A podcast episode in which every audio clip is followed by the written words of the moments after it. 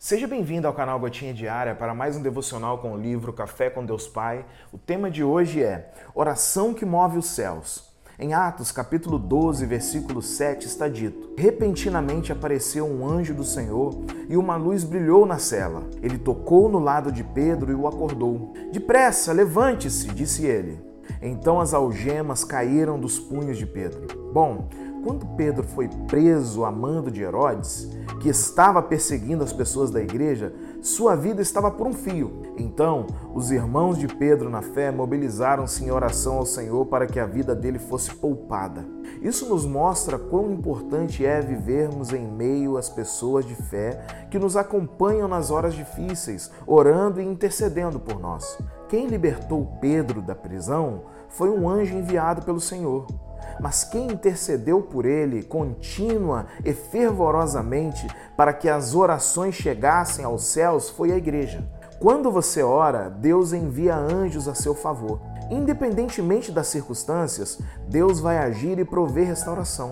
Quando você compreende isso, a chave é virada em sua vida para que você esteja preparado para viver o ápice do poder e da glória do Pai.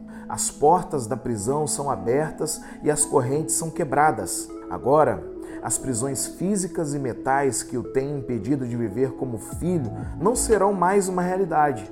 A mudança será tamanha que até mesmo aqueles que oraram e intercederam por você ficarão impactados com a manifestação do poder de Deus na sua vida. Assim como aqueles que oraram pela libertação de Pedro ficaram surpresos ao vê-lo bater na porta.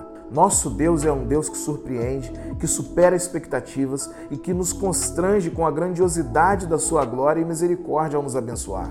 A frase do dia é: há momentos em que devemos ficar quietos, apenas precisamos deixar a nossa fé em Deus falar e agir por nós. Hashtag mudança. Bom, à luz do texto lido hoje, a oração que move os céus é uma oração que sai do discurso e vai para o fato. Muita gente quer resposta de oração sem orar. Fala que deve orar, mas nunca ora. Sabe que deve orar, mas nunca ora. Se desejamos ver a mão de Deus agir de forma sobrenatural em nossa vida, ao nosso redor, pela nossa família, pelos amigos, pela cidade, pelos governos, precisamos parar de falar de oração e falar com o nosso coração a Deus que tudo pode fazer. Segundo, oração poderosa que move os céus é feita a partir da comunidade. Sei muito bem que é um desafio viver em comunidade, que às vezes, pelas diferenças, pelos critérios e forma de ver a vida, precisa-se de muito esforço para estar junto.